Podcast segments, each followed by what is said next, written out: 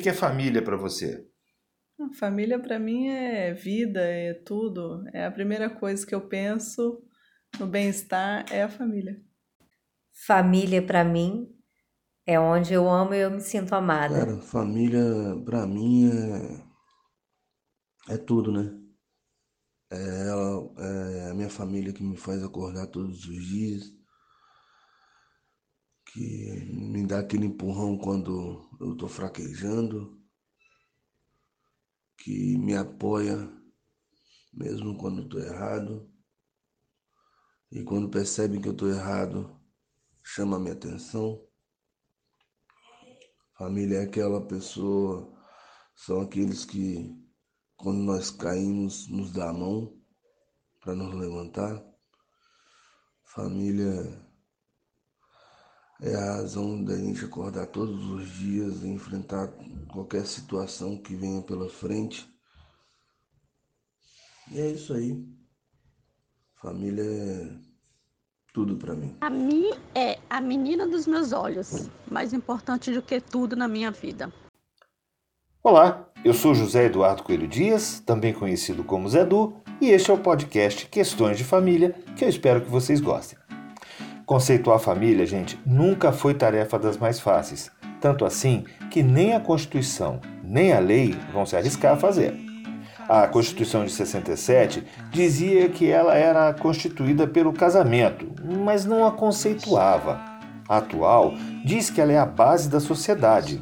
Diz que é reconhecida a união estável entre o homem e a mulher como entidade familiar, e diz também que é família a comunidade formada por qualquer dos pais e seus descendentes, mas em momento algum estabelece um conceito legal de família, nem a Constituição, nem o Código Civil.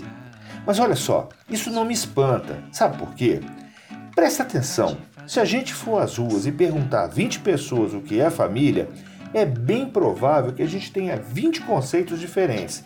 Só que se a gente perguntar a 100 pessoas, também é provável que a gente tenha 100 conceitos distintos.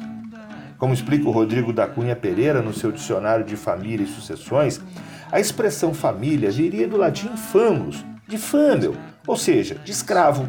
E aí essa expressão vai designar o conjunto de pessoas aparentadas entre si que viviam na mesma casa, mas que também cumpriam a função de servos ou de escravos para um outro grupo, as gens, que eram seus patrões. Embora outros ramos do conhecimento, como a sociologia, a antropologia, a psicanálise, trabalhem há tempos com um conceito mais aberto de família, no direito brasileiro, essa abertura só foi possível com a Constituição Federal de 88, já que a anterior, como nós dissemos, restringia a proteção do Estado exclusivamente à família formada pelo matrimônio mais do que isso, a Constituição de 1967 considerava ilícitas as outras conformações familiares.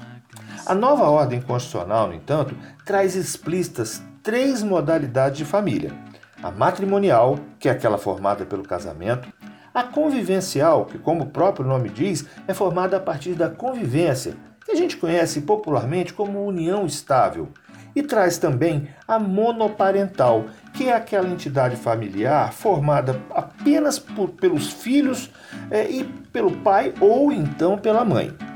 Apesar de trazer explicitamente esses três modelos, a Constituição deixa a porta aberta pra, para o reconhecimento de tantas modalidades familiares quanto a nossa criatividade puder conceber.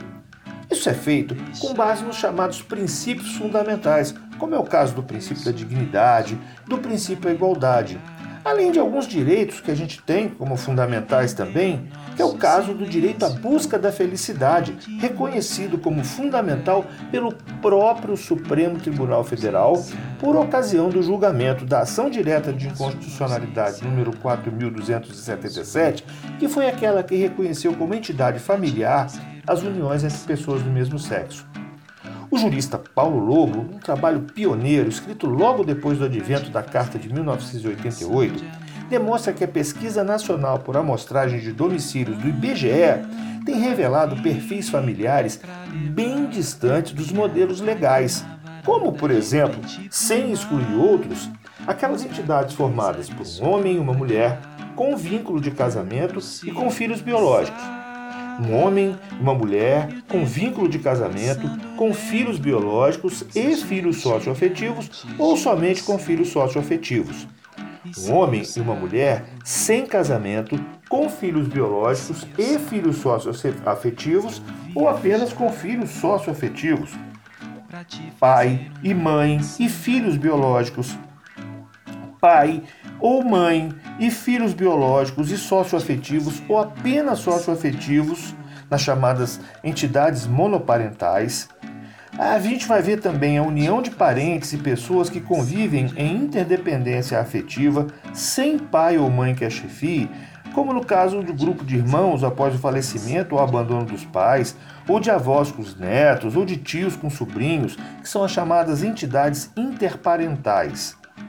Outra entidade que o IBGE constata é aquela formada por pessoas sem vínculo de parentesco que passam a conviver em caráter permanente, com laços de afetividade e de ajuda mútua, mas sem finalidade sexual ou econômica. São as chamadas entidades não parentais.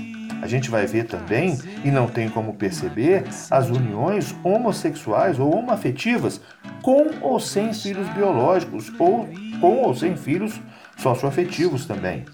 As uniões concubinárias, que são aquelas que acontecem quando há impedimento para casar de um ou dos dois companheiros, né? Essas entidades a gente vai ver com ou sem filhos. A gente vai ver as comunidades afetivas formadas com filhos de criação. Isso é uma tradição brasileira. Não há laço de filiação é natural, não há adoção regular, mas elas existem. A gente vai ver também as relações constituídas entre padrastos e madrastas e os respectivos enteados, as chamadas famílias recompostas ou famílias mosaicos, aquela né, que se forma os meus filhos, os seus filhos e os nossos filhos. Agora, tem uma coisa que a gente vê que acontece em todos esses tipos de entidades familiares e em todos os tipos de entidades que a gente possa chamar de família. Aliás, não sou eu que estou dizendo isso, eu estou tirando aqui da obra do Paulo Lobo. Esses requisitos, essas características comuns, ele aponta as seguintes: a afetividade, que é o fundamento, é a finalidade da família. Sem afetividade não há família. É a afetividade que sustenta a família e a afetividade é a finalidade da gente constituir uma família. A gente tem também a estabilidade, Relacionamentos casuais, episódicos ou descomprometidos que não levam a uma comunhão de vida, a gente não pode considerar isso família. Família é responsabilidade, família é comunhão de vida, família é dia a dia. A convivência pública e ostensiva é outro requisito, é outra característica. Uma unidade familiar, uma entidade familiar não se esconde, ela está presente na sociedade, ela está estampada, ela não tem vergonha de ser feliz. E outro requisito que é fundamental é o próprio escopo, a própria intenção de formar família. Eu não sei se a sua família se encaixa num desses perfis. Se se encaixar, ok. Se não se encaixar, tudo bem também. Sabe por quê? É, é, bem provável que o seu modelo de família seja distinto até do modelo de família do seu próprio vizinho. Agora, olha só, nem por isso a sua família é melhor ou pior do que a dele. Sua família pode ser pequena, grande, completa, incompleta, perfeita, imperfeita, mas é a sua família. É a família que você construiu. E só por isso é uma família maravilhosa. Gostou do nosso podcast? Se você gostou, indica para um amigo e se quiser mandar alguma sugestão, alguma crítica ou entrar em contato com a gente, é só mandar um e-mail para questõesdefamilia@gmail.com. A cada semana nós vamos trazer um novo tema. Não deixa de escutar o próximo. Até lá, gente!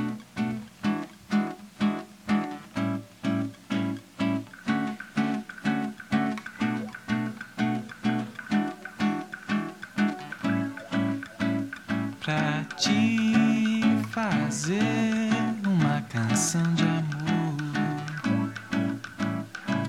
deixar teu sorriso.